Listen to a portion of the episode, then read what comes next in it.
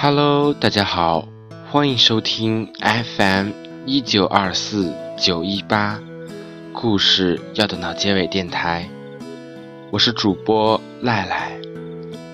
今天要给大家带来的故事叫做《离别时别回头》。为什么人要这么的脆弱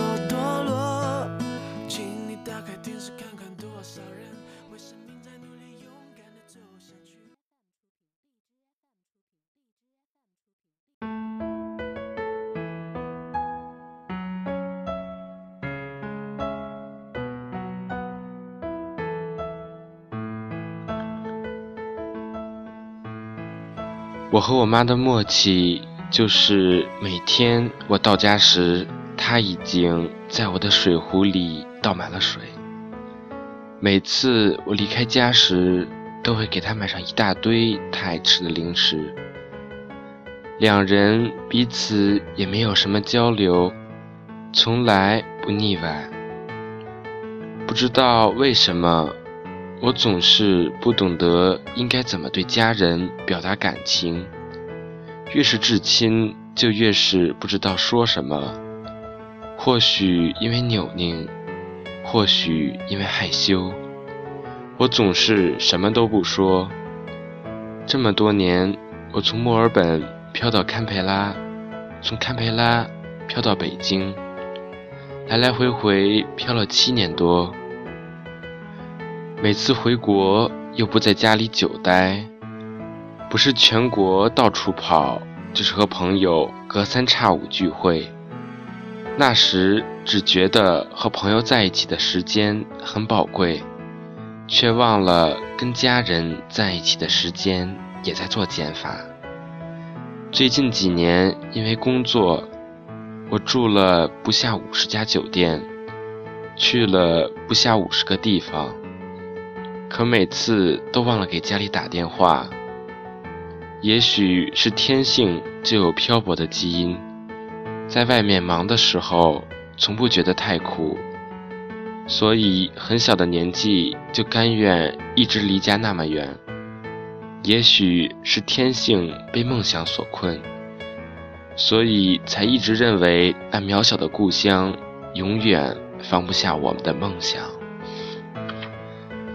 曾经以为在一个地方住得够久，你总能扎下根来，你总能产生类似于故乡的感情。的确，在某种程度上，你选择在一个城市生活，它就会变成你的一部分。可我总还是想起小时候经过的走廊，打过球的篮球场，搬的那么几次家。哦。对了，还有我最爱吃的小龙虾和阳澄湖闸蟹。每次开始想念这些美食时，我总觉得是自己饿了。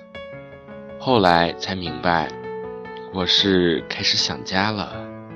想念一个城市，大概都是想念的那些细节和城市里的人。或许也是因为到了这个年纪。有些自然规律悄然而至，变成你的一辈子也逃不开的命题。那些遥远的事情越来越近，有些东西你要么不去在意，要么就会变成你心头的一根刺，永远也拔不掉。我们都长大了，有时真的不知道这是一件好事还是坏事。但我们都知道，这是一个没法逆转的事实。我只是觉得，无论我成长的多么快，和爸妈逐渐老去的速度相比，始终太慢了。所以我只想拼命跑，拼命跑，跑到我可以完全照顾自己的那天，跑到我不再需要向爸妈开口要钱的那一天。跑到我可以依靠自己的力量支撑起整个家的时候，每当我想到这些时，就觉得磕磕绊绊、跌跌撞撞都没什么可怕的。只是偶尔的收拾行李的时候，还是免不了伤感。每次在家的时候不觉得，真要离开时才懂得家到底是什么。爸妈有时也会去机场送我。